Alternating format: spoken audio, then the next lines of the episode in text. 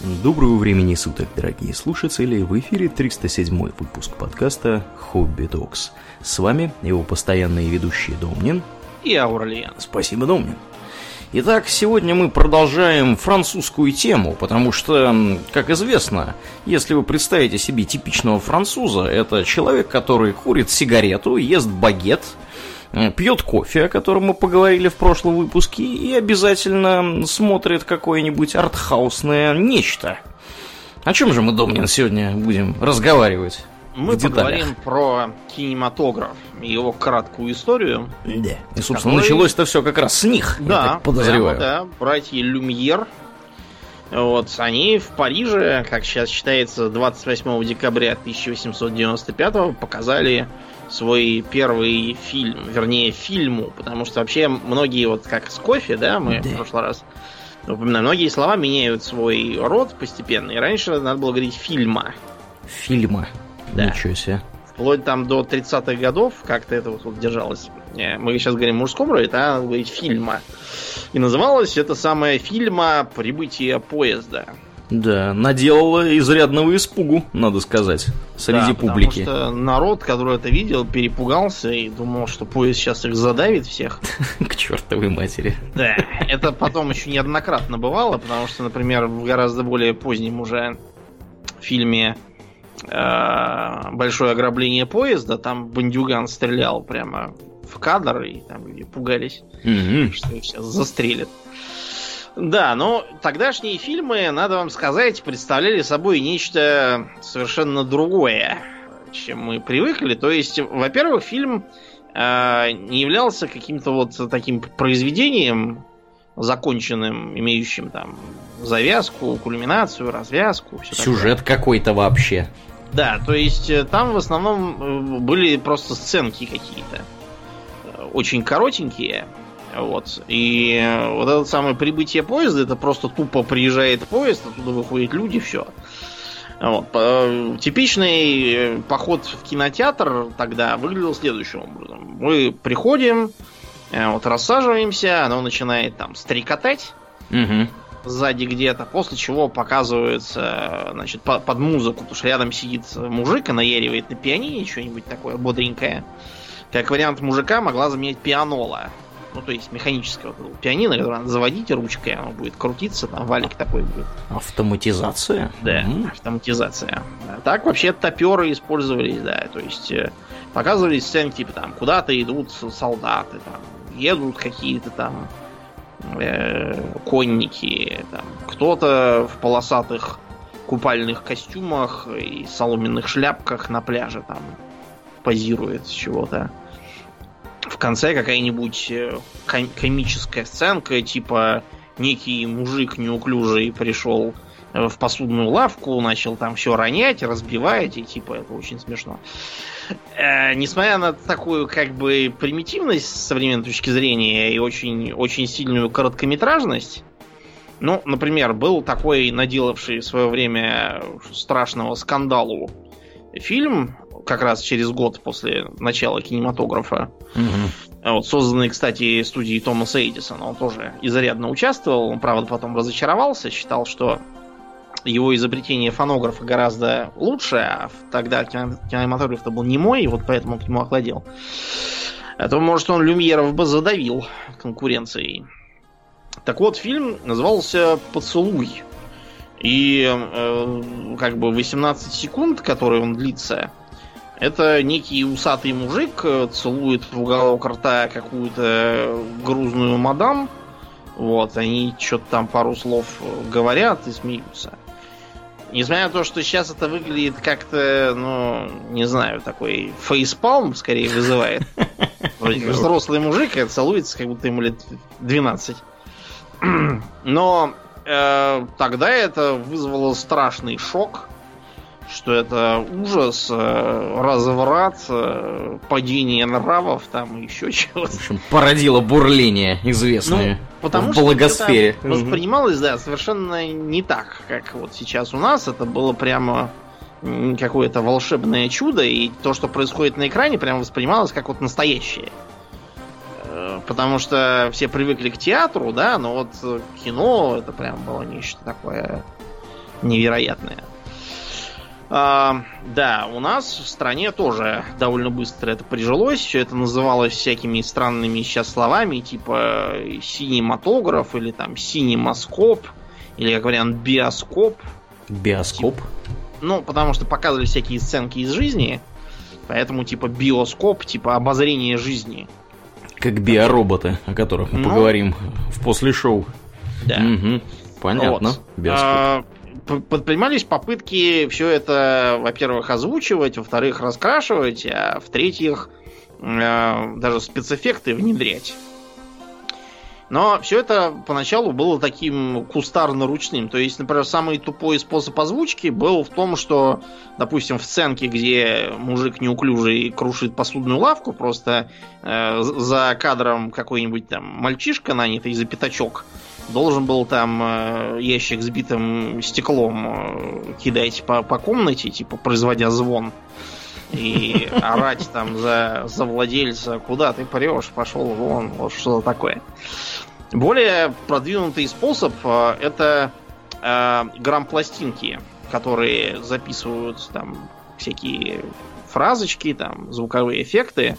Вот, и там специальный звукооператор, который должен следить за кадрами, нажимать кнопочку, и тогда патефон с нужной пластинкой включался и крутил, допустим, э, музыку играющую, а потом там нажимал другую кнопочку, и параллельно включался еще один патефон, который э, диалог проигрывал на фоне этой музычки. Ничего себе, потом диджей он, фактически там сидел. Да, должен был опять нажать кнопочку, чтобы диалог кончился, вот, а потом опять нажать, чтобы там какой-нибудь звук, типа шагов включился. Офигительно неудобно, надо сказать. Ну, вот как-то, вот, да, было. Э, раскрашивание было еще менее удобно, потому что приходилось фактически вручную все это сидеть и каждый кадр раскрашивать.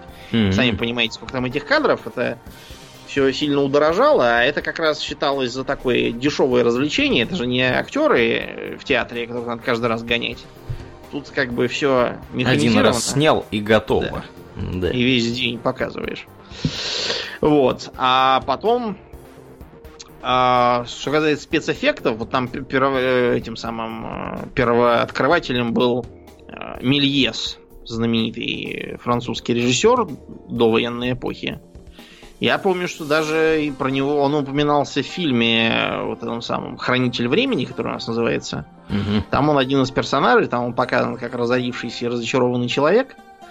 Потому что он действительно после Первой мировой э, совершенно разорился из-за того, что в США пиратели его фильмы. Да, не может было быть. уже тогда. Представляете? Вот это да. Без всяких торрентов. Угу. Вот, так что его там только, по-моему, к 30-м годам вспомнили, извлекли его из ловчонки, которую он держал, дали ему пенсию и все такое. Э, а так, к сожалению, да, его находки поначалу не очень пошли. Э, сейчас есть много стереотипов про вот немое кино, которые частью обоснованы, но в основном не совсем. То есть, например, то, что немые фильмы, у них все время все очень как-то ускорено, да, все, все быстро бегают, размахивают руками. Угу. Проблема, понимаете, в чем? В том, что тогда просто был совершенно другой стандарт кадров. И считалось, да, тогда, что э, нужно 16 кадров в секунду, а современные, ну как, относительно современные, это уже было 24 кадра в секунду. Mm-hmm. Поэтому, да, старые, снятые где-то до середины 20-х годов немые фильмы, они действительно сейчас выглядят так, вот там все комически куда-то бегают и носятся. То есть их просто медленнее протаскивали да, перед твоими просто глазами. медленнее mm-hmm. протаскивают. Вот и все. Понятно. Вот. А, на немом кино еще интересно э, развитие грима тогдашнего. Просто потому, что э, характерная пленка, да, она требовала, чтобы э, граждане на пленке не выглядели зеленоватыми, им обязательно мазали очень сильно белилами физиономию, а глаза, наоборот, черным подводили. Угу. Вот, тогда они выглядели как-то поестественнее. Если без грима, то наоборот казалось, что не в гриме. Ну, это как в театре, когда у людей там макияж э, должен быть э, серьезный, чтобы их было заметно издалека, что они там говорят. Ну, или в опере то же самое, на самом деле, где поют. Да. Да, значит, на э, основе вот этого опыта стала развиваться идея немой комедии, вот, в, за которую у нас отвечают так называемые э, трое великих немых. Это, разумеется, кто? В первую очередь. Ну, это Чарли Чаплин, очевидно. Чарли Чаплин, конечно, да. Чарли Чаплин. Мы его уже не раз упоминали, когда про Британию говорили, он британец. Мгм. Вот, и он замечательный, конечно, создал образ этого своего маленького бродяжки в котелке и мешковатых брюках, э, слишком больших башмаках, с палочкой какой-то ободранный, такой лопушок, который постоянно попадает в неприятности, вроде того, что там ему э, дают там нести какую-то там палку, вот, а за ним идет демонстрация рабочих, его принимают за зачинщика коммунистического бунта. Вот. Или его э, фи- фильм про цирк, где он должен был избрать кан- канатоходца. Причем он, кстати, действительно идет по канату. Тогда всякие там дублеры, каскадеры, это еще только начиналось все. И на него набрасываются обезьянки, стаскивают с него штаны, и он там чуть не падает, ему приходится без штанов там по канату бежать. Сейчас это, конечно, уже довольно странно смотрится, но тогда было очень смешно. А еще был очкастый Гарольд Ллойд, э, который был как бы тогдашним Джеки Чаном, потому что он не признавал дублеров и каскадеров. А его фильмы, надо вам сказать, были наполнены всякими опасными сценами, типа вот его знаменитой сцены, где он в фильме Safety Last, по-моему, ну это как бы пародия на Safety First, Мгм.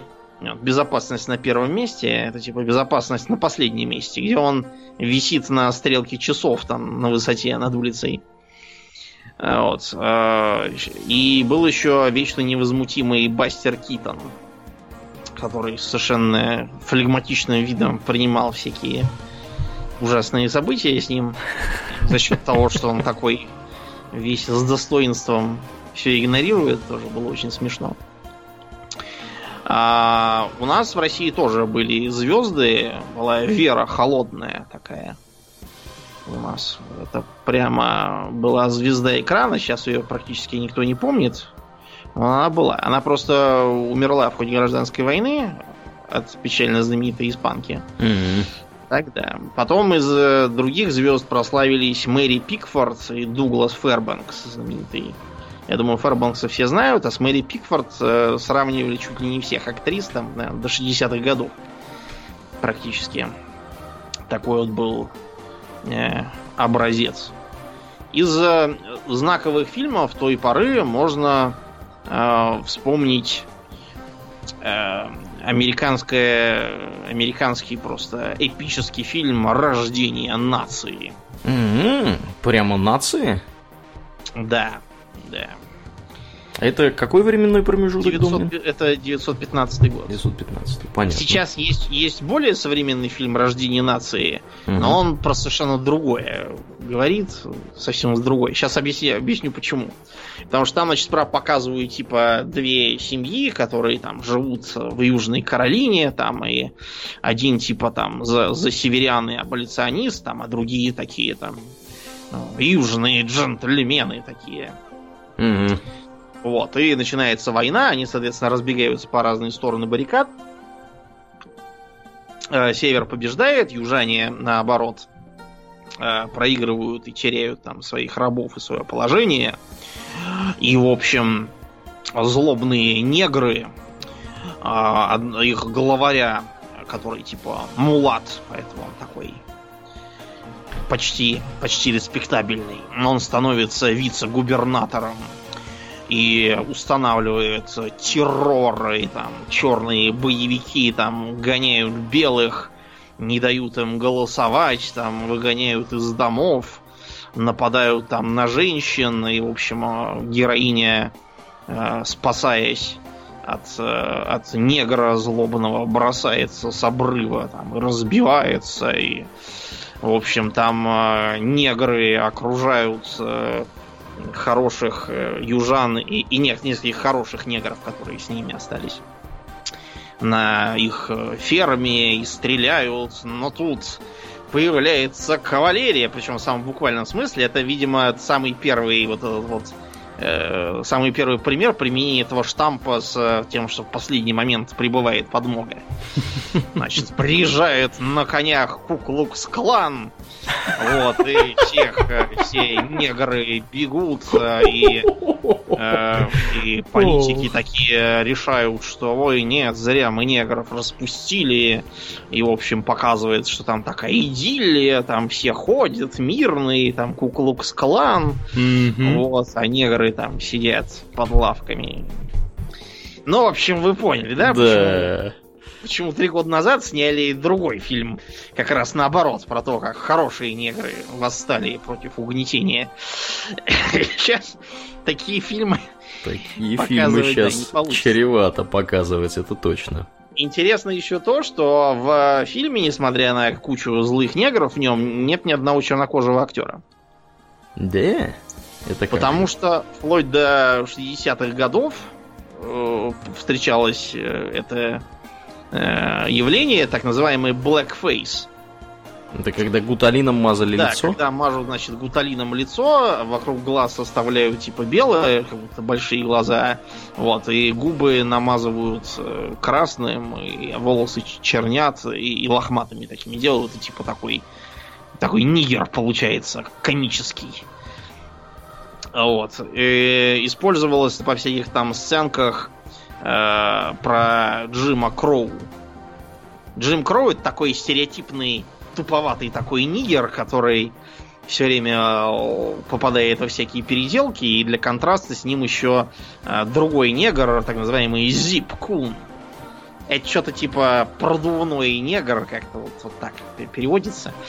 Вот, и он типа хорошо одетый, там, щегольский, всячески над ним насмехается. Ну, в общем, в общем, вы поняли. Сейчас, конечно, с этим блэкфейсом не покажешь, но тогда, вплоть до послевоенной поры, э, брать негров актеров считалось зазорным. Как это негры будут играть в кино, на них будут смотреть зрители. Что это такое? Да. Что эти нигеры себе позволяют? В одном фильме. Мгм. Небезызвестного говорят. Ты будешь смеяться, но в этом самом небезвестном фильме ак- актер, который это говорит, он с блэкфейсом. Потому что он-то играет чистокровного негра, а Самуил-то, он же как бы мулат, и по нему заметно, что он сильно мулат. Там его надо было подчернить, и ему нарочно сделали вот эти вот кустистые седые брови и остатки волос, чтобы было еще лучше видно, насколько он черный. Типа Да. чистокровный. Поэтому тут тоже blackface есть, видите, как Смешно. временами используется. Мгм. Ну вот, а то же самое использовалось и в первом э, звуковом, как это считается, фильме The Jazz Singer 27 года. Вот, там, ну как, он был звуковой с нашей точки зрения такой очень условно. Там было, по-моему, всего несколько песен. Вот, и пара диалогов коротеньких, но тогда это был уже прорыв.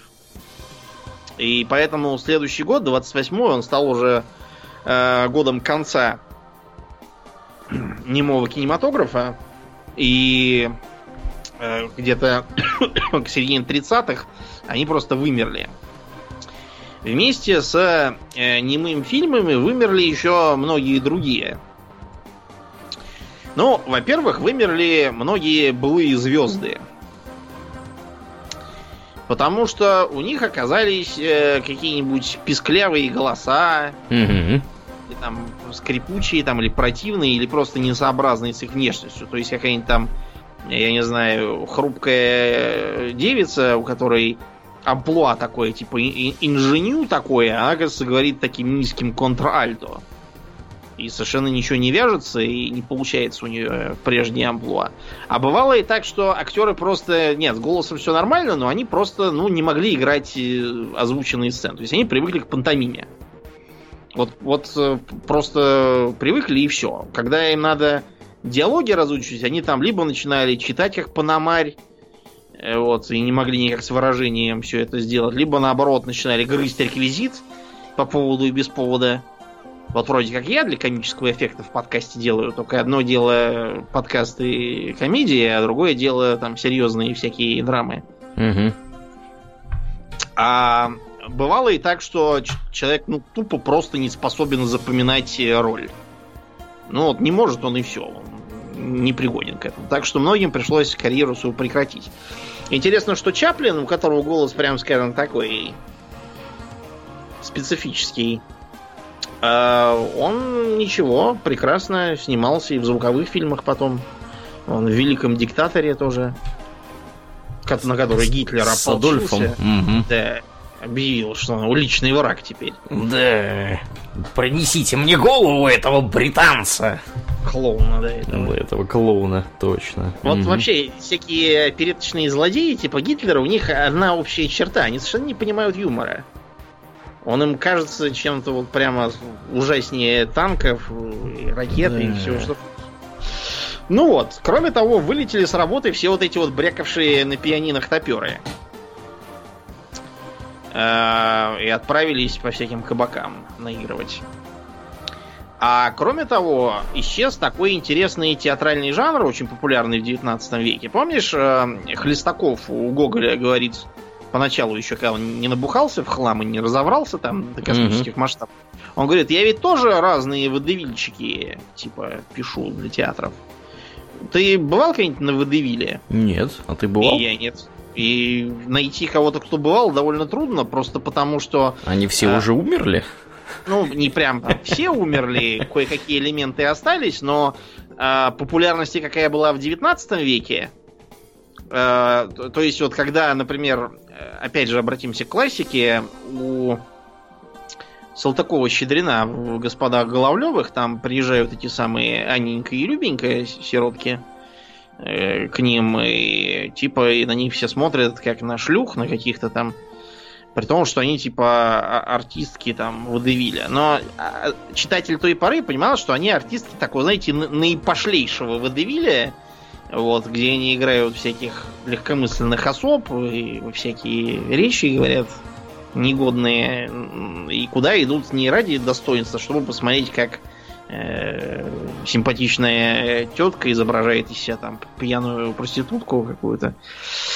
Так вот, э, появление звуковых фильмов на всех этих водевилях поставило крест.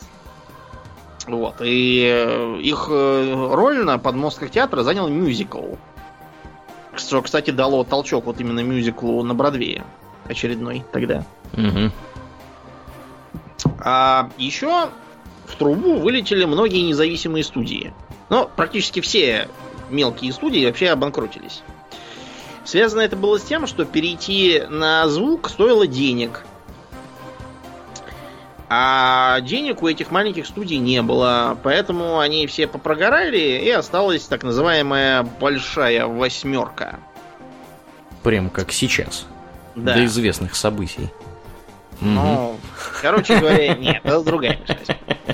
Многих из этих э, большевосьмерок вы даже э, знаете прекрасно. Ну, самой крутой считалась студия Метро Голдвин Майер. Да. Э, Сразу понятно, кто заправляет в этой студии. Да, ну, Метро это название просто студии, Голдвин это таки Самуил Голдвин, а Майер это таки Лазарь Мейер. Ну да, он Луис Майер там считается, на самом деле он Лазарь Мейер. Он, Мгм. он из России приехал тоже. Все наши В общем, люди. все наши люди, да, эти наши люди, они так здорово развивают. Вообще вот э, Майер это, это глыба. Его влияние на золотой век Голливуда, наверное, ну ни с кем не сравнится. Вот, следом за MGM шла не, не менее известная Paramount Pictures со своей этой горой и звездочками. Мгм. Вот, дальше шли Warner Brothers, тоже, я думаю, не надо представлять. Э, Потом какая-то РКО, я не знаю, куда она делась, и Fox.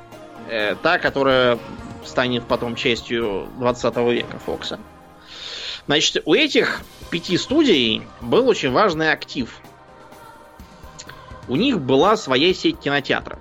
Вот сейчас для нас это кажется странным, да, что киностудия владеет еще и кинотеатрами. Но тогда, вот наоборот, в этом ничего странного не было. Они старались свои фильмы показывать там и э, получать деньги напрямую, а не делясь с прокатчиками. Вот, вот сколько сейчас, например, надо отдать прокатчику, чтобы твой фильм показывали?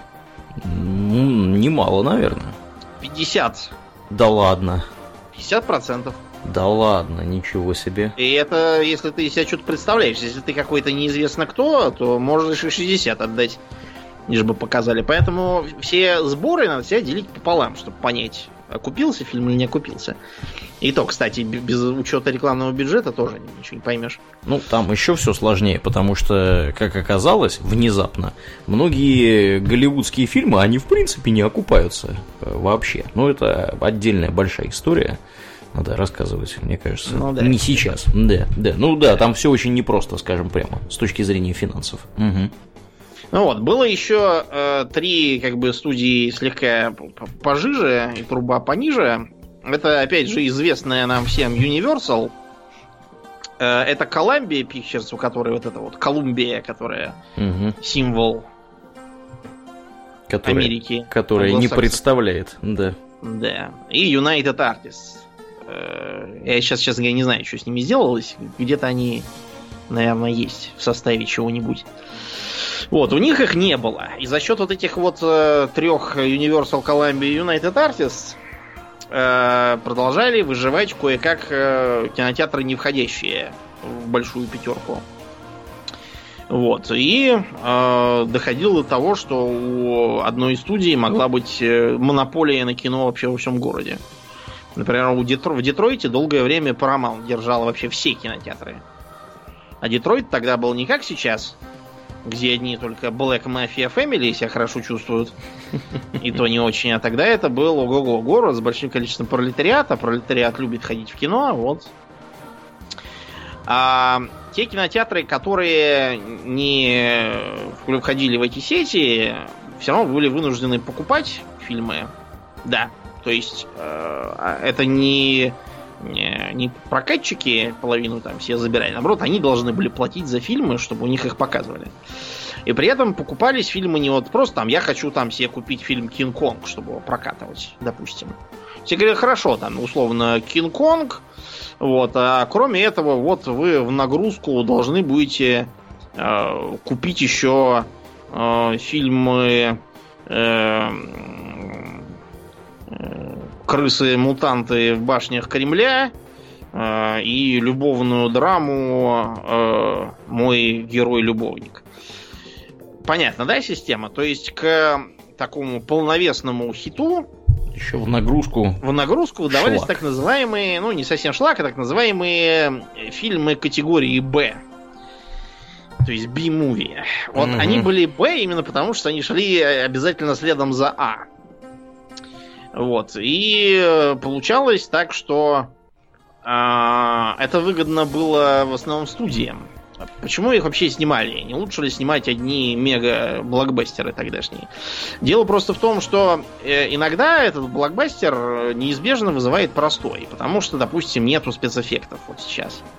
Или потому что, допустим, самая большая звезда, там, не знаю, забухал чего-нибудь. Все остальные стоят, ждут, получают за деньги. Так вот, э, пришла умная мысль, если уж у нас все равно все сидят и ничего не делают, давайте на имеющихся силах и средствах снимем что-нибудь попроще. Что не требует спецэффектов и мега звезды. Вот, э, снимем там что-нибудь типа вот про крыс-мутантов. Угу. Или, или там вестерн какой-нибудь, допустим. Э, кстати, по вот этим самым фильмам категории Б очень хорошо отслеживается мода невзыскательной публики, скажем так, на фильмы. То есть, э, вот мы уже рассказывали про нуар, то, что он попер в 40-е годы в кино. Вот это как раз э, в основном нуаровские фильмы, это как раз были фильмы категории Б, тогдашние, которые снимались задешево, там, со всякими актерами второго плана, и это, как ни странно, сыграло им на пользу, потому что вот э, то, что там все такие серые мышки, да, все такие там без особого пафоса и энтузиазма, как раз очень хорошо выстрелило. Потом 30-е и начало 40-х были пиком вестерна классического. И вот типичный фильм категории Б был как раз вестерном. Э, вестерн той поры, он не похож на то, что мы сейчас считаем вестерном, потому что там все было очень условно. Оно скорее напоминало вот сейчас всякие фильмы Марвел. То есть там обязательно были такие как бы супергерои, э, суперзлодеи, отличавшиеся тем, что супергерои не такие в белом и в белых шляпах, А суперзлодеи, наоборот, все в черном и в черных шляпах. Мгм. Вот. И кроме того, супергерои они бритые, а суперзлодеи обязательно со злодейскими усами и бородками. Ну и кроме того, все супергерои обязательно белые и блондины. Вот, а суперзлодеи это все там латиносы, всякие там индийцы. Меньшинство прочее, Да, да. всякие. Вот. Кроме того, обязательно э, хороший герой, если он одиночка, он должен был обязательно быть музыкантом и э, ехать по, по прериям и играть на гитаре и петь песенку там про, про себя любимого, как вы представляете. То есть это такой был вроде как, знаете, лубок, да, как у нас э, народный кукольный театр действовал, там из-за условности всех этих куколок, э, чтобы люди сразу понимали, что вот это вот чучело из себя должно представлять. Вот, оно должно было говорить, я проклятая собака, бусурманский царь Махмуд. Вот примерно, да, так- такой же прием применялся и в старинных вестернах. И обязательно все это э, делалось, так, знаете, пафосно и прямо вот на таких серьезных щах все прямо там страдали, погибали обязательно там высокий полдень, когда там э, надо сходиться на улицах города и стреляться, и все там страшно мучаясь помирают. И, В общем, современные вестерны, конечно, на этом фоне архисерьезные. А, И вы будете смеяться, но под э, категорию Б тогда попадала научная фантастика. Даже так? Мгм. Ну и как бы фантастика вообще. То есть э, были э, всякие интересные находки вроде вот э, это правда было еще до. э, Как вот выглядит э, чудовище Франкенштейна, например? Такое здоровенная какая-то тварь непонятная. Да, то есть квадратной рожей, Да. с, так- с таким низким лбом, Мгм. вот, и с какими-то электродами за ушами там или на висках, который ходит, протянув руки вперед, там что-то нечленораздельно мучит, вот, ростом под 2 метра и так далее. Э, В книге, если вы почитаете у Мэри Шелли, ничего подобного нету. Там он, во-первых, нормально говорит, э, выглядит тоже нормально, как неандерталец. Но вот просто так экранизировали в первый раз. Э, В главной роли, ну, не в смысле в роли заглавного монстра был Борис Карлов. И вот этот его образ, он породил кучу подражаний, так что на самом деле он гораздо более популярен, чем э, изначально книжный. Сколько раз его не экранизировали потом, все равно затмить Карлова не удается.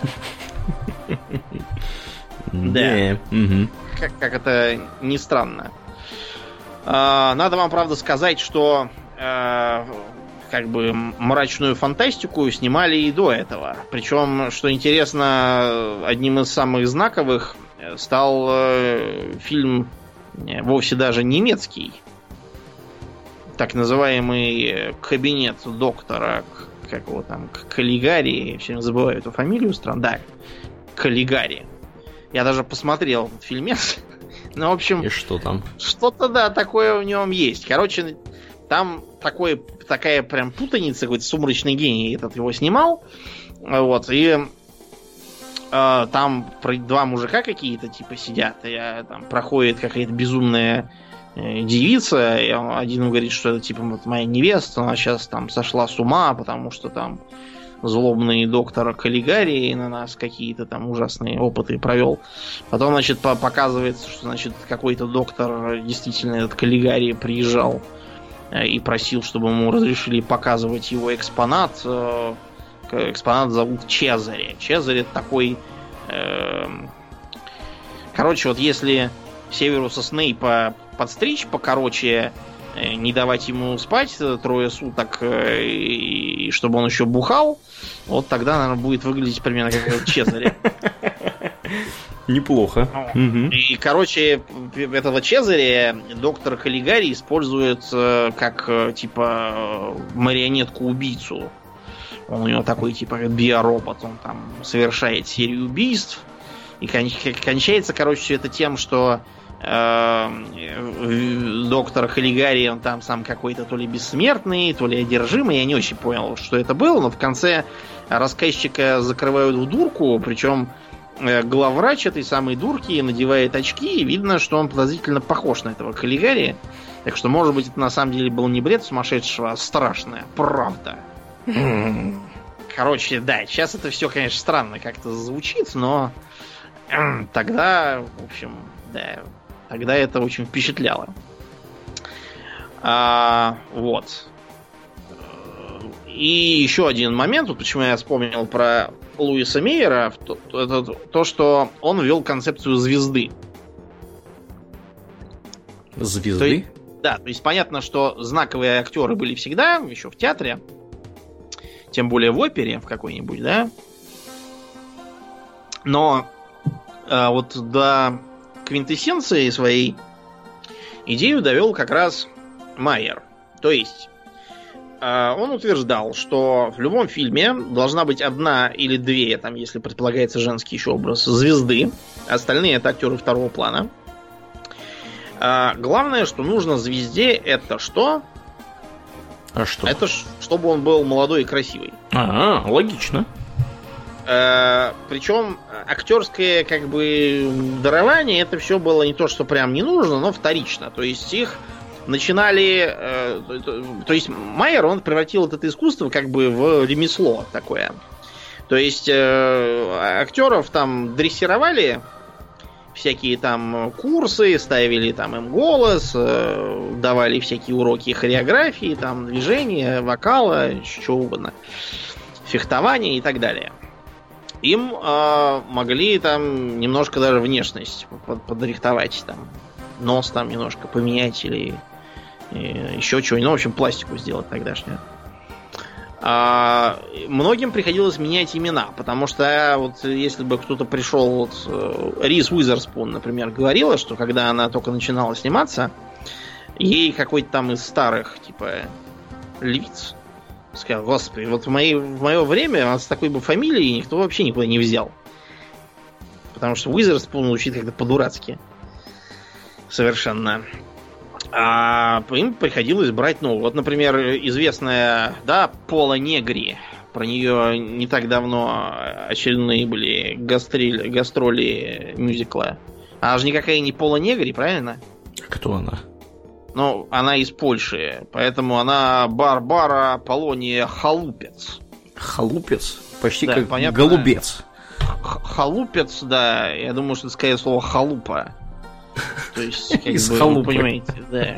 Халупная какая-то Варвара получается. Понятно, что с таким как бы именем э, ни в какое там кино не войдет. К тому же никто не будет ломать язык про какую-то халупец. В общем, ее срочно переименовали, сказать, теперь вы Пола Негри. Загадочная. Она такая чернявая была, черноглазая, как многие польки. Поэтому вот пришлось все менять. Потом, а, в контрактах мелочно оговаривалось э, то, что они должны будут делать или там не делать. Например, а, с кем они будут встречаться, как будет вести, протекать их роман, будет ли у них помолвка там, или будет ли трагический разрыв помолвки там, устроят ли они там бурное объяснение там на Таймс-сквер и разбегутся. Сами понимаете, для чего это нужно, чтобы в газетах все писали желтюшных про все это и под, под, подогревали интерес. Сейчас вот, представляете, всякие папарацци, они э, все это из кожи вон лезут и разнюхивают, кто там кому изменил, кто кому морду набил, кто лечится от наркомании, кто от алкоголизма, а тогда вот приходилось все это самостоятельно организовывать. Алкоголизм, кстати, и наркоманию контракты просто запрещали. Сейчас вот представляете, если какому-нибудь там актеру скажут, что пока вы у нас работаете, вы не будете там не бухать, не нюхать кокс, не курить план, то сейчас все просто развернутся и ведут конкурентам. А тогда... Дико хохоча приедут. Да, дико хохоча. Вот, э, поэтому, да, да, все было серьезно. А, кроме того, до этого, до вот этой вот сложившейся студийной системы, режиссеры были там царями и богами, как тот же Мельес. Новаторами и первопроходцами. А теперь все. Теперь новаторство было э, не то чтобы совсем зарублено. Не забываем, что тогда же начинал свою деятельность. Правда, он тогда был британец еще. Вот, Хичкок Да, но там приходилось всячески бороться с э, требованиями продюсеров, примерно как сейчас вот. А сейчас у нас хотя бы есть возможные э, маститые режиссеры, типа там э, Ридли Скотта, пусть он снимает теперь какую-то чушь непонятную, но тем не менее Ридли Скотту попробуй чего скажи. Ну, а тогда... Накинулся с кулаками. Да, тогда такого просто не могло быть никак. Вот. И кроме того, кроме того, появился так называемый кодекс э, Хейса. Хейс это кто это такой? Да, э, Уильям Харрисон Хейс. Это такой республиканский политикан, вот, который возглавлял ассоциацию кинокомпаний. Угу. Значит, предполагалось, что этот самый кодекс должен был э, помешать правительству ввести цензуру. И способом от введения цензуры было введение самоцензуры. То есть давайте сами не будем снимать то и все, тогда к нам никто не придет, ничего не предъявит, не придется терять лицо. В общем, и э, были, так сказать, созданы правила, которые совсем нельзя нарушать, и правила, которые как бы желательно не нарушать, и, по крайней мере, вот там что-то одно можно, кое-как со скрипом, а остальное не можно. Ну, во-первых, э, поступали всякие предложения от религиозных деятелей, чтобы там перестали употреблять всякие всякую божбу, да, и чтобы перестали употреблять имя Господне в суе. Проклятые еретики. Да, проклятые еретики. Так что, вот видите, комиссия решила, что действительно, а то еще потом придет какой-нибудь политик правый и в суе всем за это. Поэтому запретили там говорить не то, что там God damn it, да, какой-нибудь, угу. а запретили даже говорить Jesus. Угу. И именно тогда в э, кинематограф стали пролезать вот всякие замены, типа там э, Джоллы, да, вместо там Jesus, там, или там Холли Кау, всякие вот это. Угу. Это вот именно тогда появилось. Меня То бы есть... точно выгнали к чертовой матери да. из профессии. Ты если... только что, кстати, угу. чертыхнулся, так что да. тебя бы того. Да. А потом Например, э, нельзя было показывать, э, во-первых, белое рабство. Черное можно, а белое нет. А во-вторых, нельзя было даже упоминать, что могут быть какие-то там связи между белыми и черными. Или, допустим, между черными там и индейцами там, или китайцами, потому что расово неполноценные чурки от этого появятся. Mm-hmm. Вот. А кроме того, нельзя было ругать э, не только э, духовенство там. То есть какого-нибудь там Тартюфа экранизировать бы, наверное, не получилось. А, но еще и нельзя было э, э, смеяться там над какой-нибудь, э, над любой религией. Де-факто это означало любой из христианских конфессий, которые там в США тьма тьмущая. А вот, кстати, на атеистов этот запрет не распространялся. Над атеистами можно было насмехаться за их взгляды. Проклятые атеисты, так им да, так. Это строгие запреты. И не строгие, например, включали в себя, когда а, показывают хирургические операции.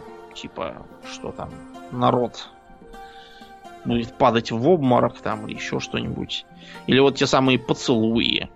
Или, например, нельзя было а, показывать, а, как, например, э, лежит мужик и женщина в одной постели. Просто если лежит. Это, это нехорошо. Как бы, а если не просто, то можно. Да, ну и плюс были какие-то странные э, правила, типа что-либо раскрывающее устройство института брака. Что это, черт возьми, должно значить, я вообще без идей. Э, почувствовав вкус, э, правые начали наступать на свободу творчества и дальше. Например, предполагалось, что э, фильм э, не может э, снижать моральные стандарты тех, кто его видит. Но а как это можно проконтролировать? Кто этих, тех, кто его видит, знает, что у них там снизит моральный стандарт или повысит? Поди их пойми. Это же все индивидуально. А другие принципы сразу тоже навлекли на себя критику. Например, был запрет на сочувствие к нарушению закона. Но критики говорили, подождите, а как, например, показывать фильмы про героев американской революции? они же тоже как бы не вполне почтительно к закону отнеслись британскому, Мгм. что теперь надо их осудить. Да Таким уж. образом, может, всю страну надо осудить и просто... Это мы так далеко пойдем, если Да. будем так рассуждать тут. Мгм. Вот. А кроме того, будете смеяться, на product placement тоже налагались ограничения. М. Видимо, потому что, да, все, все просто задрало это. Бесконечный, да, product placement. Да, ну, в общем, э, к концу 40-х вся эта система начала шататься. А, Во-первых, потому что кодекс Хейса не мог дальше э, выдерживать конкуренцию э, с кинематографом из Европы, который пошел после Второй мировой войны. И на который, разумеется, все эти самоцензурные расп- ограничения не распространялись. Вот, его показывали как есть.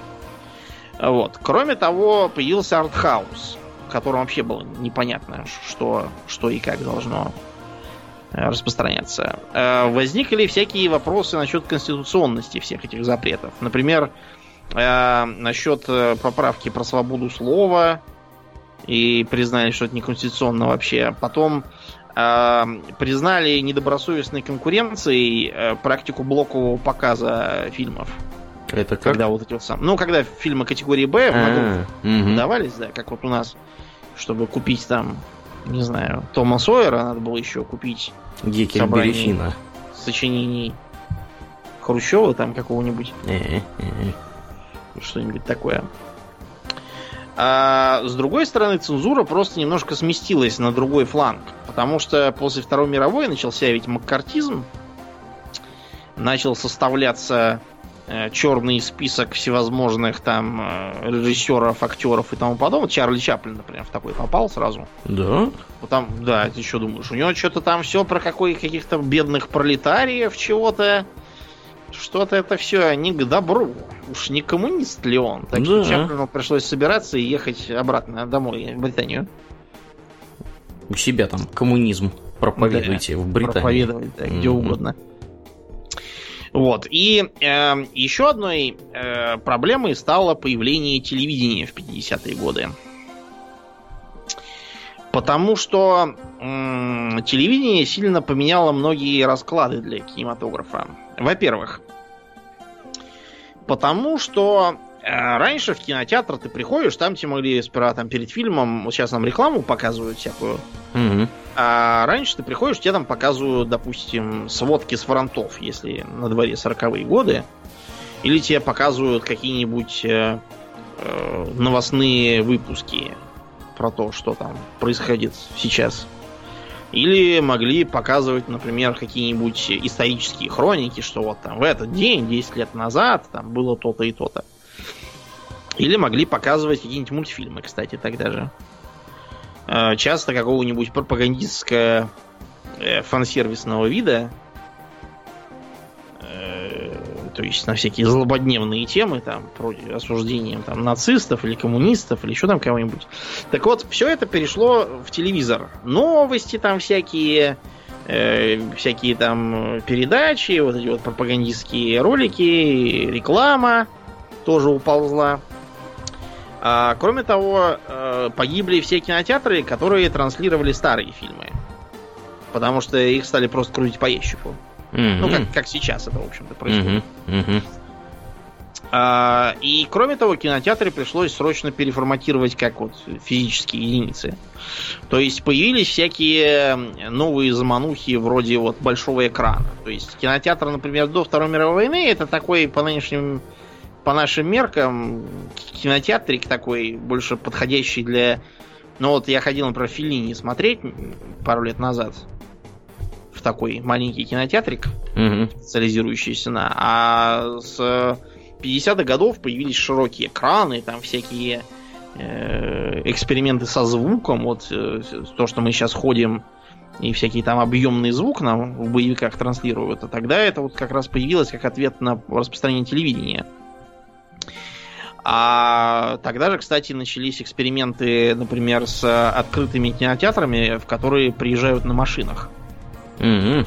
Ну, вот эти вот стереотипные, да, которые Да, в старых да. фильмах можно видеть. Сейчас они, конечно, уже все повымерли, потому что если хотите смотреть фильм в машине, просто берете с собой планшет там или ноутбук и хоть посмотритесь. И никакого кинотеатра не надо. Смотрите на здоровье. Да, а тогда вот это был э, такой такой штамп эпохи 50-х, там, 60-х. Потом это все стало вымирать с, с более полным распространением телевидения. Вот. И э, кроме того, э, новые веяния пошли из Европы. Например, оттуда э, пошел этот вот неореализм, в основном из Италии, что интересно. Э, считается, что одной из причин стало то, что итальянскую главную киностудию в Риме разбомбили в ходе войны. И поэтому пришлось обходиться без нее своими силами. Вот поэтому и появился вот этот вот э, это вот течение про обычных людей, причем не в павильонах, а вот просто на улицах. Вот все снимается. Часто в ролях там во многих вообще не профессионалы. Э, концентрация на социальных проблемах. Вот, например, такой э, фильм, как «Похитители велосипедов» 48 -го года. Вот это э, по, по названию уже понятно, что там про что. То есть простая, понятная проблема. Сперли велик у человека. Бывает такое, да. Да. А, то же самое, например, только а, в обратную сторону можно сказать про э, так называемое кино новой волны. Вот я ходил на Филине как раз тогда, на его фильм «Восемь с половиной». Там интересно, что сменяют себя сцены, где герой наяву, где он спит и где он какие-то видит галлюцинации. Про себя, там, про свое детство иногда, про, про себя как бы аллегорическое, и там нет никаких маркеров, которые бы объясняли, что, что где кончается и что где начинается.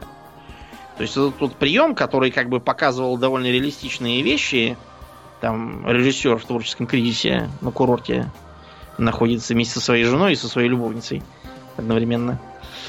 И тем не менее, вот такой вот э, как бы э, магический реализм постоянно вылезает. Тогда смотрелось очень свежо. И подтачивало монополию э, студий. Поэтому к 60-м годам в Голливуде пришла, так сказать, новая поросль, молодая, которая хотела снимать что-нибудь новое, стильное, модное, молодежное. А, поскольку студии находились в полном раздрае, продюсера с палкой вроде того же Мейера на них больше не было. Мейера, кстати, погнали с работы в итоге.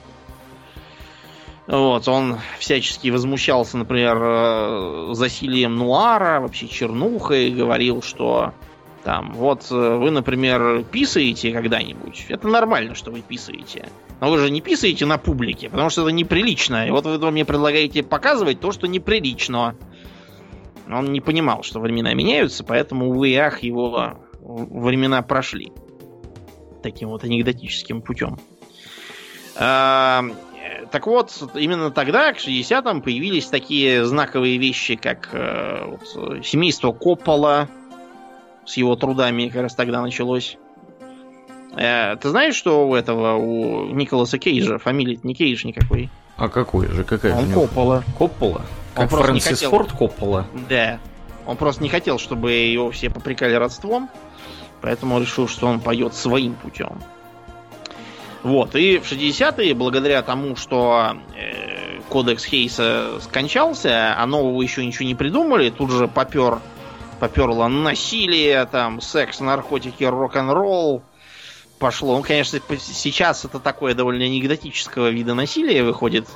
И реализм в понимании 60-х годов сейчас тоже как-то смотрится нелепо. Вот, например, Бонни и Клайд это был знаковый да, фильм, потому что там, представляете, там э, бандиты в главных ролях, причем не там не благородные разбойники, а вот натуральные бандиты. И они там просто гасят людей, там и полицию, и, и это показывают, ну, не детям, но вообще показывают. Это показывают, Кому вообще да. показывают. Сейчас, конечно, если на это смотреть, то видно, что это самое Бонни выглядит вовсе не так, как реальная Бонни, а так как в 60-е годы все причесывались и одевались. И вообще, все это, как бы, если не знать, что это Бонни и Клайд, можно даже не понять, что это предполагаются там эпоха сухого закона тогда. Но тогда смотрелось очень круто.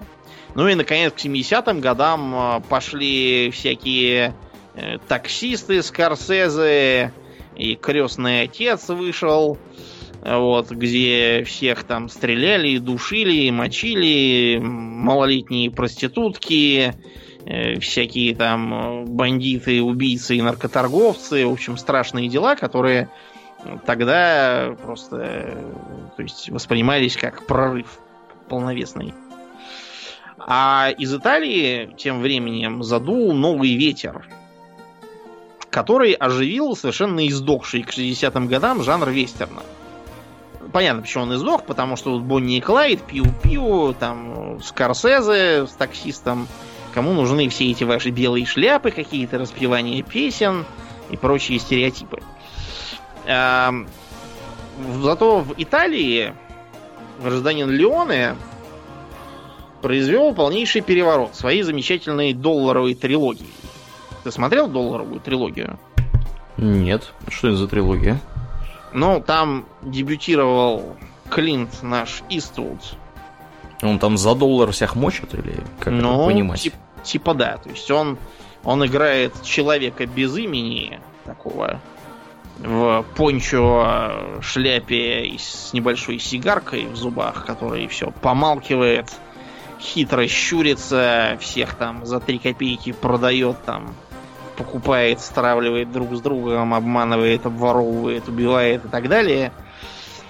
И э, что тут было нового? Ну, во-первых, то, что герой вестерна это не в белой шляпе там какой-то борец за свободу, или как вот в великолепной семерке, которая до этого была, а вот именно такой вот какой-то подчеркнуто безымянный, молчаливый и безликий бандюган, а то, что весь фильм вместо американского пафоса подан с такой, знаете, э, иронией, таким сарказмом мрачным, таким черным юморком, потому что все там говорят, э, люди бывают двух видов, те, кто с пушками и те, кто копают, вот это все. Да. Э, то есть для США это все было немыслимо. Почему это было немыслимо? Дело не только в ограничениях цензуры и тому подобное, потому что для них это был как бы национальный эпос. Потому что для них это все реальная история, всякие там э, Wyatt Earp и т.д. и т.п. Э, все это выросло из шоу Буффало Билла, которое как бы состояло из участников, собственно, событий. Угу. Включая самого Билла. А для итальянцев это все было какой-то там далекой историей, да, и они поэтому снимали без всякого пафоса и пиетета, а так как они считали, как бы оно было бы. Ну а в Италии там народ простой, все друг друга мочат, без хаморры там всякие, да, мафии, поэтому они и сняли, в принципе, так, наверное, как и было. А еще отказались от многих, эм, как вам сказать, условностей в э, одежде. То есть э, именно со спагетти вестернов поперли вот все эти пыльники, да, реалистичные шляпы и в целом как бы реалистичный вид происходящего. А до этого в вестернах процветали вот эти вот, которые сейчас только дети на маскарад надевают, всякие э, дурацкие куртки и штаны с бахромой, какие-то там немыслимые чапы, какие-то там огромные шляпы шире плеч, вот это. А итальянцы отказались от этого в пользу более реалистичного вида, и теперь вестерн считается за как бы за стандарт, если там все одеты сравнительно э, реалистично так. Вот. А, кроме того, совершенно по-другому стало, стали подходить к музыкальному сопровождению вестернов. Потому что знаменитый композитор Эннио Мариконе, который, который еще жив, кстати говоря. Да. Крепкий старец. Угу. Вот, э, он очень здорово помогал открытые планы всяких там прерий показывать. И как там все скачут под пересвистывание э, всяких там свирелей, под э, редкие удары по гитарным струнам. Вот это очень круто. Я до сих пор прослушиваю там из «Однажды на Диком Западе» эту знаменитую тему. И с хороший, плохой, злой тоже. Кстати, я когда был совсем маленький, я как раз э, случайно наткнулся по ящику на хороший, плохой, злой. Мне страшно понравилось. Я, правда, ни хрена не понял, что происходит. Да. Но мне очень понравилось, потому что там был такой, такой вообще от Израиль. Вот, меня очень впечатлил. Я даже спустя много лет выяснив, что это было, даже специально нашел и пересмотрел, понравилось ничуть не меньше. А, да, чем то, что было. У меня Клинт Иствуд с тех пор ассоциируется вот строго с вестернами, пока я не посмотрел «Грязного Гарри». Угу. Тоже, кстати, знаковый фильм, только уже немножко, да, другой эпохи. А, ну и э, все это не могло не кончиться, поскольку деньги пошли в бизнес опять серьезные, а из-за отказа от громоздкой студийной системы расходы снизились. То есть, например, если посмотреть на какие деньги снимал свои Вестерн Леоны и сравнить их с тем, на какие деньги снималась, ну вот, э, типичная великолепная семерка, да, которая, по-моему, за 4 года вышла до э, за, нес... за пригоршню долларов по-моему, там разница была раз в 10 или как-то так. То есть несравнимые совершенно деньги. Ну и э, заметив, что бабки крутятся в Голливуде, всякие корпорации, доселе не интересовавшиеся кино вообще никак, э, начали студии покупать. Вот, например, итогом этого стало то, что там пол Голливуда принадлежит японцам, всяким Sony и тому подобное товарищам. Угу, угу. Они, да, они себя стараются не выпячивать, но тем не менее. Да, и к 80-м годам это течение э, дошло до того, что настала так называемая эпоха блокбастеров. Словцо появилось именно тогда. Э, блокбастер, если что, это означает э, нечто, во что вложено очень много денег. Это не какой-то там позитивный эпитет, это просто означает, что вложено много денег. И это очень точно отражает суть происходившего в 80-е, 90-е, в общем, даже и сейчас тоже. Э, на первый план вышла Columbia Pictures. Это та самая, которую как раз вот Sony купила и накачала бабками и стала дергать за ниточки. Угу. Fox, объединившийся с 20 веком, собственно, в 20th Century Fox. Э, Universal, превратившаяся в Universal Studios. И э, вышедшая Touchstone Pictures. Это Disney. Просто да. не, не мультики, а взрослые фильмы. Дисней для взрослых. Да, Touchstone Pictures это оно. Вот, и 80-е это, конечно, была, была эпоха, которую все мы запомнили по разным замечательным боевикам, которые были архимодны среди малолетней школоты в 90-е годы у нас в Советском Союзе. Вроде нас с тобой. Да, вроде нас с тобой. То есть э, там как бы было два таких краеугольных камня. Во-первых, это э, американский боевик, а во-вторых, это гонконгский боевик. Американские боевики э, интересны тем, что э, вот, например, как звали э, как звали главного героя фильма Командо. Командо? А как его звали, кстати? Я помню, что он был Мэтрикс, но на самом деле многие не помнят. А как как звали э, главного героя, например, не знаю, э, разборка в Бронксе там какая-нибудь? Не помню. Как звали главного героя фильма Кикбоксер? Тоже не помню. Как звали главного героя фильма Универсальный солдат?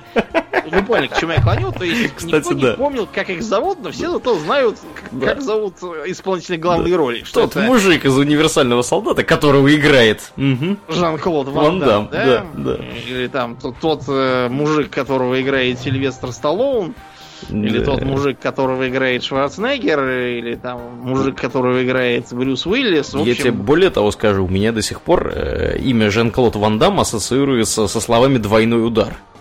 Вот, честно, вот где он играл сразу двоих. Да, да, да, да. Вот, вот, вот как, как вот, знаешь, это вот, когда там проводят какие-нибудь тесты, да, говорят одно слово, а вы говорите то, что вам приходит в голову первое, да, после того, как вы это услышали. Вот это вот моя реакция будет. Жан-Клод Ван, двойной удар. Угу. Да. Да, значит, тут можно как раз сразу проследить поэтому эволюцию мужского образа в Голливуде. То есть, например, мужские образы вот времен там, Дугласа Фэрбанкса, времен, допустим, Хэмфри Богарт. Это такие довольно худощавые дяденьки. Да. Особенно вот к середине века, потому что что Богарт э, довольно тщедушный, что э, как его, Синатра очень худой был. Ну, тут бухать, конечно, надо было меньше, но не важно. Да. А, И только вот где-то к годам 70-м и 80-м они начинают так резко все, все увеличиваться в размерах и э, набирают, так сказать, массу. В главных ролях появляются люди типа Шварценеггера, то есть всякие там культуристы-каратисты, там Чак Норрис, Сильвестр. какой-нибудь, да, Тот же. Сильвестр, да, который начинал с, с порнухи. Так они Как- все начинали. И, этот, и губернатор Калифорнии тоже начинал, насколько я помню. Да, я не помню. С Я этой помню, же самой порнухи. Мгм. Первым заметным у него была роль Геракла. Он играл тогда еще очень хреново и говорил тоже не очень, но из-за того, что он был такой Геракл прямо внушительный, ему это все прощали. А, Значит, все эти фильмы, в общем-то, помимо здоровенного главного героя, который все время бьет всем морды, пробивает там с разворота ногой в челюсть или еще там что-нибудь, э, там обязательно какой-нибудь простенький сюжетец про неких там злодеев, которые там убили любимого хомячка, Мгм. главного героя, и он такой там начинает э, э, намазывать физиономию э, вот этим вот э, камуфляжным гримом и развешивать там по, ремням и портупеям всякие ножи, там, гранаты и пулеметы. Вот, и все это под какой-нибудь музон, типа там Eye of the Tiger наяривает там, или Smoke on the Water. И идет там всех э, избивать. Причем э, все враги обязательно набегают огромными толпами. У них обязательно либо эффект штурмовика, если они вооружены огнестрелом. Мгм. То есть они все хором палят, но никто не не попадает в стоящего на месте огромного шкафа, а он их всех просто косит из своего пулемета. Э, Либо, если это рукопашный боевик, то они э, все, все нападают строго по одному, огребают, улетают там куда-то из кадра и пропадают вообще нафиг из этого фильма. Из этой вселенной. Да. А потом все постоянно взрывается. Э, Взрываются гранаты с огромным столбом э, пламени, чего в жизни никогда не бывает. Все гранаты взрываются как такой глухой хлопок, вроде как у петарды. Мгм. Никаких фонтанов огня там не бывает. Э, Взрываются машины от того, что э, машина там упала с моста и взрывается. Машину э, попали из автомата, она взрывается. Э, машина перевернулась на дороге и взрывается. На машину да, нагадила птица, да, взрывается. она взрывается. В общем, э, это даже потом пародировалось несколько раз в разных фильмах да, для этого. А, Значит, кроме того, герой обязательно э, будет э, в конце, оставшись там без боеприпасов, э, избивать всех руками и ногами, чтобы показать, какой он крутой. Э, В него могут э, пять раз попасть, но он все равно будет бегать и превозмогать. В крайнем случае ему понадобится для этого вспомнить там что-то важное, там, Про своего хомячка, как он Да, его любил. Мгм. или там, не знаю, какую-нибудь там старенькую маму там свою. Кстати, про женщин обязательно будет какая-нибудь эм, либо его подружка, которую надо постоянно спасать от злодеев, который будет шантажировать его жизнью подружки, либо как вариант с какой-нибудь э, странной девицей, которая появится там на подтанцовке и будет за ним бегать, э, и сперва она его будет ненавидеть, но потом они будут заниматься сексом обязательно. Вот, и еще важная сцена это обязательно на какой-нибудь завод они должны попасть в конце, где все время чего-то штампуют какие-то там машины, какие-то там кипят э, чины с какой-то зеленой фигней, э, где чего-то там льется расплавленный металл, и где почему-то никого из работников нет. То есть это какой-то, я не знаю, Автоматизированный. Да. самопеглый, да, завод, э, как скатерть самобранка, как Да. работает. Самобранка, литейка-самобранка. Да. Да, и обязательно, в общем, э, обязательно главный злодей падает в чан с расплавленным металлом или зеленой пузырящейся дрянью, или там э, его э, раздавливает чем-нибудь там падающим.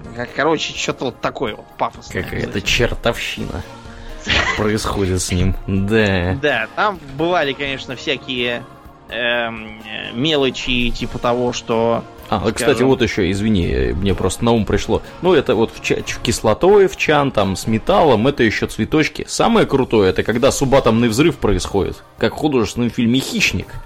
Mm, когда там, да, помнишь да, да. его, на куски э, фактически разносят, потому что у этого хищника там какая-то мегабомба спрятана. И он такой, м-м, погибаю, но не сдаюсь, проклятый Шварценеггер. И такой активирует свою эту бомбу. И она, ну, реально там бахает, такое ощущение, что там из Дэви Крокета шарахнули. Вот. Э, в общем, там, конечно, да. Да, ну так что ну там? вот, угу. а кроме того, подвалило из Гонконга пополнение, вот, и появились эти вот рукопашные боевики с Брюсом Ли. Кстати, Брюс Ли нифига не из Гонконга родом, на самом деле из Калифорнии. Да? Mm-hmm. Просто он снимался, да. Там же, э, там же он по -по пообщался с изгнанным из пекинской оперы э, Джеки Чаном, который как раз пришел наниматься в каскадеры, и там говорят, легенда, по крайней мере, такая, что там э, ему там за какие-то 3 копейки mm-hmm. предложили сделать обратное сальто. Он, значит, деньги взял, моментально сделал это самое обратное сальто и такой, не, плохо получилось, сейчас, погодите, я еще раз. И его решили взять, потому что ну, вы поняли, да, он с тех пор уже успел сломать себе весь организм, ну, какой и мог, потому что да. принципиально работал без дублеров, да, но... Это вот стал... всегда во всех этих фильмах у них там после титров они показывают, как он там что-нибудь куда-нибудь бьется, там ломает что-нибудь да. себе такой, а, такой трясет его прямо, он там весь... Видно, что у него муки нечеловеческие просто mm-hmm. принимает на себя. Он. Это, да, очень забавно выглядит и страшно одновременно, конечно, да. Угу. Гонконгские боевики прославились своими штампами о том, что, во-первых, там э, все удары э, руками, э, к ним еще почему-то накладывается звук, как будто кто-то бьет стулом по столу за каким-то чертом. Что это должно, типа, символизировать, как там всех могучие избивают. Я справа, когда был маленький, смотрел, думал, господи, они все кости там переломают. Да. Мне кажется, такими темпами. Я тебе скажу по секрету, ты про это сейчас вспомнил. Э, я тут посмотрел Ультрамана на Netflix. Так там Ультраман этот скачет, как, я не знаю, кто, Человек-муравей, только здоровый. И он все время приземляется на землю, знаешь, в таком облаке э, пыли и с таким взрывом, что ожидаешь, что там будет кратер. А никогда mm-hmm. кратера не бывает. Вот как такое происходит? У них что там в Японии особо прочная земля везде и бетон и трава, и все на свете, тоже непонятно, да. Так что, mm, мне да. кажется, да, это оттуда же ноги растут, откуда у этих чуваков, как они там табуреткой по столу лупят. Чтобы было погромче, посолиднее. Вот. Угу. А, так сказать, злокачественным порождением этой э, э, сцены стали бесконечные фильмы про ниндзей всевозможных. Сейчас это смотреть вообще невозможно, без того, чтобы не разбить себе морду фейспалмом. Вот, но тогда это это прямо вызывало шквальное подражание, причем, наверное, даже более сильное, чем вот как в 90-е, там, в начале нулевых, толкинисты пытались что-то там и себе изображать с, с лыжей там и ведром на голове с прорезями. Вот примерно так выглядели в 80-е годы те, кто пытался подражать ниндзя из, из фильмов. Э, делали себе кустарные нунчаки, попадали сами себе по башке и прочим местам. Вот, какие-то там делали костюмы, пытались лазить, прыгать, постоянно падали, вот, и бились, э, всякие там звездочки метательные вытачивали на труде из, из э, консервных банок. Короче, да, это сейчас этого уже никто не помнит, потому что там тупость была просто феерическая какая-то. А с другой стороны, очень э, как бы новаторски смотрелось другое ответвление Гонконга, только доброкачественное. Это, э, разумеется, Джон Ву. Потому что Джон Ву был, в общем, э, э, предтечей всех этих ваших матриц, всяких там этих фильмов с адскими шквальными перестрелками, с всякими там прыжками и пальбой в замедленной съемке. Вот э, это все благодаря Джону Ву. Он же, кстати, довольно здорово повлиял и на аниме. Mm-hmm. да, а- анимешники, они про это любят все да, говорить. Вот, на Джонни Ву поднялся такой знаменитый актер, как Чоу Юнифат. Те, кто не разбирается, они могут вспомнить его в роли капитана Сяо Фэня в третьих пиратах Карибского моря, например. Мгм. А, а еще он играл, так сказать, э, маленькую незначительную роль Конфуция. В одноименном фильме. Маленькую незначительную роль. Ну, потому что Конфуций тоже, какой он был такой здоровый шкаф. Вот, поэтому... Поэтому, если его не хотели слушаться, то он просто всех избивал, видимо. Я так Ну, подозреваю. Да, наверное. Вот. а, Да, ну и вот примерно, примерно так мы добрались до современной эпохи, когда э, кинотеатрам пришлось во второй раз сильно поменяться, я имею в виду физически. Вот э, помнишь, как мы были с тобой маленькие, и как выглядел типичный советский кинотеатр? Помню, да. Такой ряды кресел. э, Здоровенный зал такой. Здоровенный зал, да. Никакого попкорна, ничего нету. Довольно скучно. Жра- Мгм. Жрать нечего, пить нечего. Да. Ну, Мгм. зато стоило какие-то там копейки. Да, стоило недорого, кстати, вроде как. Мгм. Так вот, э, кинотеатры эти в 90-е годы э, занимались тем, что продавали мебель. Даже Я- так. Да, помню, что в 90-е годы, когда я был маленький, я читал в книжках там или в каком-нибудь кино по ящику видел там, ой, пойдемте в кино. Как там школота ходит в кино за какие-то там 5 копеек. Вот, а у меня не то, что копеек, мне даже и пойти в кино невозможно, потому что все кинотеатры там Ханой, Витязь, что угодно. Во всех устроены э, кабаки, мебельные салоны, потому что места много, и э, игорные залы. Вот я помню, что я был в Витязе, мои предки, по-моему, покупали мебель, смотрели, по крайней мере, мебель, а пока они смотрели, я играл в азартные игры. Вот, с, э, с- втеревшись в доверие к скучающим там. Наперстки, что ли, людей обыгрывал? Там автоматы были, там, типа, там, как какой-то, ну, типа, как казино, такие автоматы. Мгм. Вот, мне давали поиграть бесплатно. Просто так, типа в тестовом режиме. Потому что все равно было скучно, а тут приперся хоть кто-то. Пусть и без денег. Зато маленький и смешной. Так вот, а, где-то... Ты когда, в каком году ты впервые в кино попал, кстати? В кинотеатр? Хороший вопрос. Э, Я, мне кажется, попал... Лет, наверное, ну, в районе, в районе, наверное, лет 8 или 9. Я тебе сейчас скажу, скажу даже, какой это, наверное, был год. Да вы, батенька, буржуй. Да, да, да, да. А что? Я попал Сильно в 2002 позже? году. Да ладно. В первый раз в кино. Да, Иди. первый ты. раз в кино я попал в 2002 году. Это был Ничего фильм себе.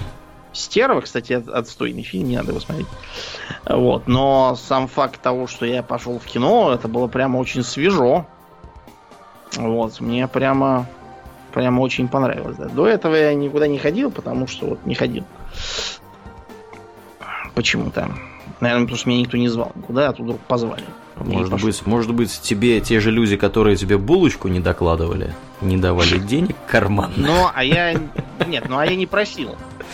Я просто даже как бы... Э. Ты знал, что раз булочку не дают, то, и Нет, ну денег смотри, не дадут. жил я в Южно-Бутово, где, как ты помнишь, развлечений был только э, только бульвар Отжимание Адмирала- телефонов. отжимание телефонов, да, больше ничего. Кинотеатр там не было никаких. Да, но это И вот Северного Бутова тогда еще тоже не было. не вовремя ты оттуда съехал. Сейчас там кинотеатров хватает. Я Ну, был не так кстати. давно и скоро буду опять. Ну, я тоже был не так давно. Да. Вот, а тут я просто учился на Беляева, и тут в кинотеатре, видите, этот самый, его сейчас перестраивают. М. Даже жалко немножко. Я к нему привык. Вот, и мы туда пошли. Так вот, э, кинотеатрам пришлось срочно меняться. Э, Появились так называемые мультиплексы.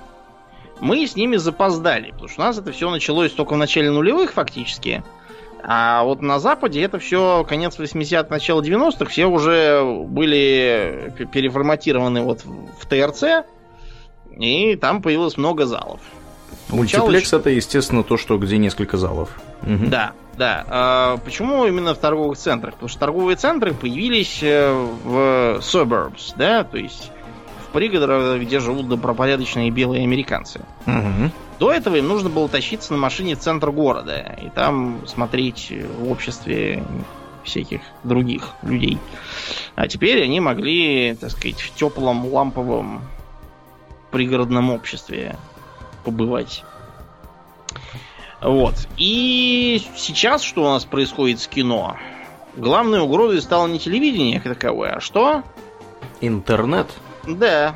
Всякие Netflix и прочие сервисы, которые, э, во-первых, забарывают пиратство, потому что самый лучший способ побороть пиратство это вовсе не сочинять там какие-то законы драконовские, какими-то пугать карами, в начале фильма, вы просто предлагаете за разумные деньги. Как только вы это будете делать, многим людям станет гораздо проще вам заплатить и смотреть, вот, когда угодно и как угодно в хорошем качестве, чем что-то там вылавливать по торрентам. Непонятно зачем.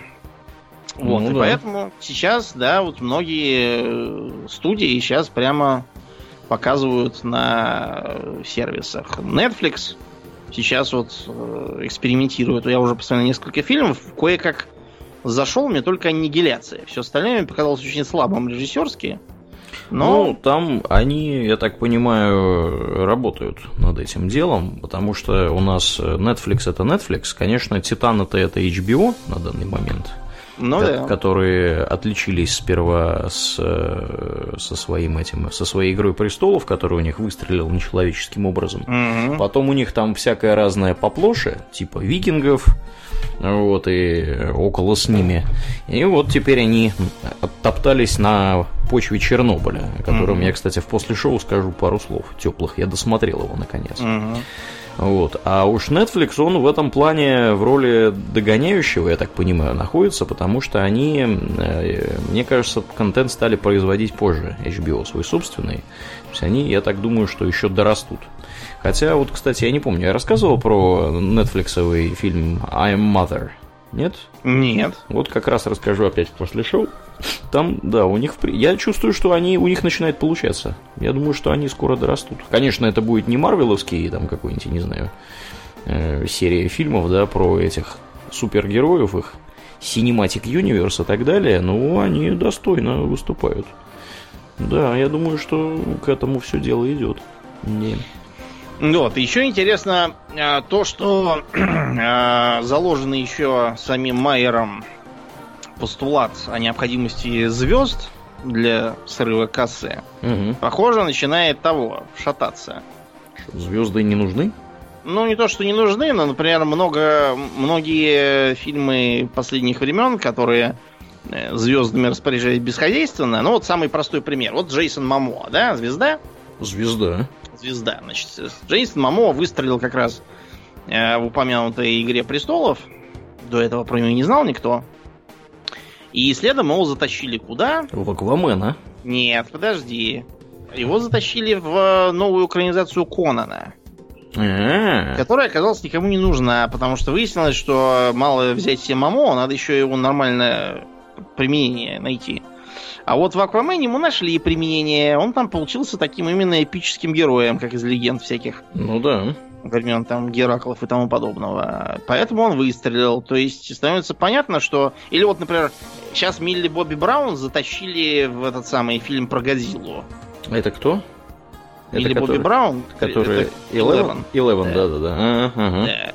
Что она там делает, такое впечатление понять не может сама. Да. А за, зачем действительно она там нужна? А ты, кстати, нет. смотрел про Годзиллу, нет? Я, меня терроризируют в последнее время трейлерами его в кинотеатрах. Вот. И те, кто смотрел, говорят, что отстой. Вау. Вот, а я хотел тебе сказать, а ты сходи посмотри, а я зато схожу посмотрю тогда на людей в черном. А я уже сходил, ты можешь никуда не ходить. Да. А, ну, вот, ну вот еще одно. Для после шоу темы еще одна нашлась. Ты лучше сходи и посмотри на Алладина. Алладина? Ты ходил? Нет. Нет? Вот, на Алладина, тогда да. на Алладина пойду я. Да, вот на Алладина иди ты. Разделим обязанности, да. Ну вот, пока что вот так. Мы на очередном перепутье посмотрим, что будет дальше. Видимо, опять мы живем в эпоху перемен, и кино будет морфировать стремительно, как да. и в прежние времена, а может быть даже и сильнее. Да, ну посмотрим куда все это нас заведет? Нам давно предсказывали, что кино умрет с изобретением телевидения, как телевидение ага. должно было умереть, точнее, радио должно было умереть с изобретением телевидения, опять же, да. Телевидение с изобретением интернета, а интернет еще что-нибудь будет скоро помирать, наверное. Не, не, не. Так что... Не, ну и пока никто не помер, да, все нашли свою нишу, поглядим, что будет с кино. Интересно посмотреть, как оно будет бороться с, э, со всячески, во-первых, с сериалами, естественно, угу. а, во-вторых, со всякими другими интерактивными развлечениями.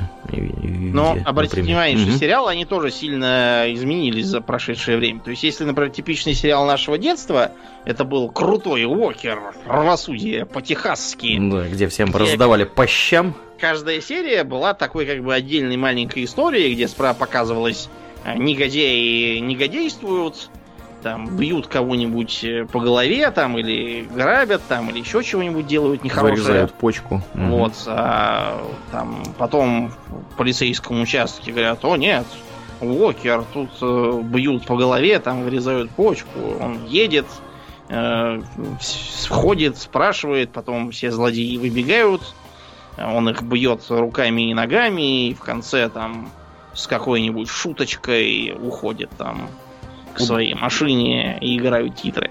Ну, удар Современный... ноги с разворотом ты забыл, естественно. Ну да. да. Угу. Современные сериалы, разумеется, не такие. Они подразумевают, что есть некая цельная история, которая там, previously on Lost угу. должна поддерживать интригу, все время клиффхенгеры, все все время э, все там все переворачивается в конце серии, все там ждут, о нет, когда же будет следующий сезон, чем же там все закончится. А, допустим, если кто-нибудь такое спрашивал про крутого Уокера, Всем было так понятно, там, чем все каждый раз заканчивается. Избиением ногой с разворота. Да. Вот. Можно любую серию включать, да, и все будет понятно.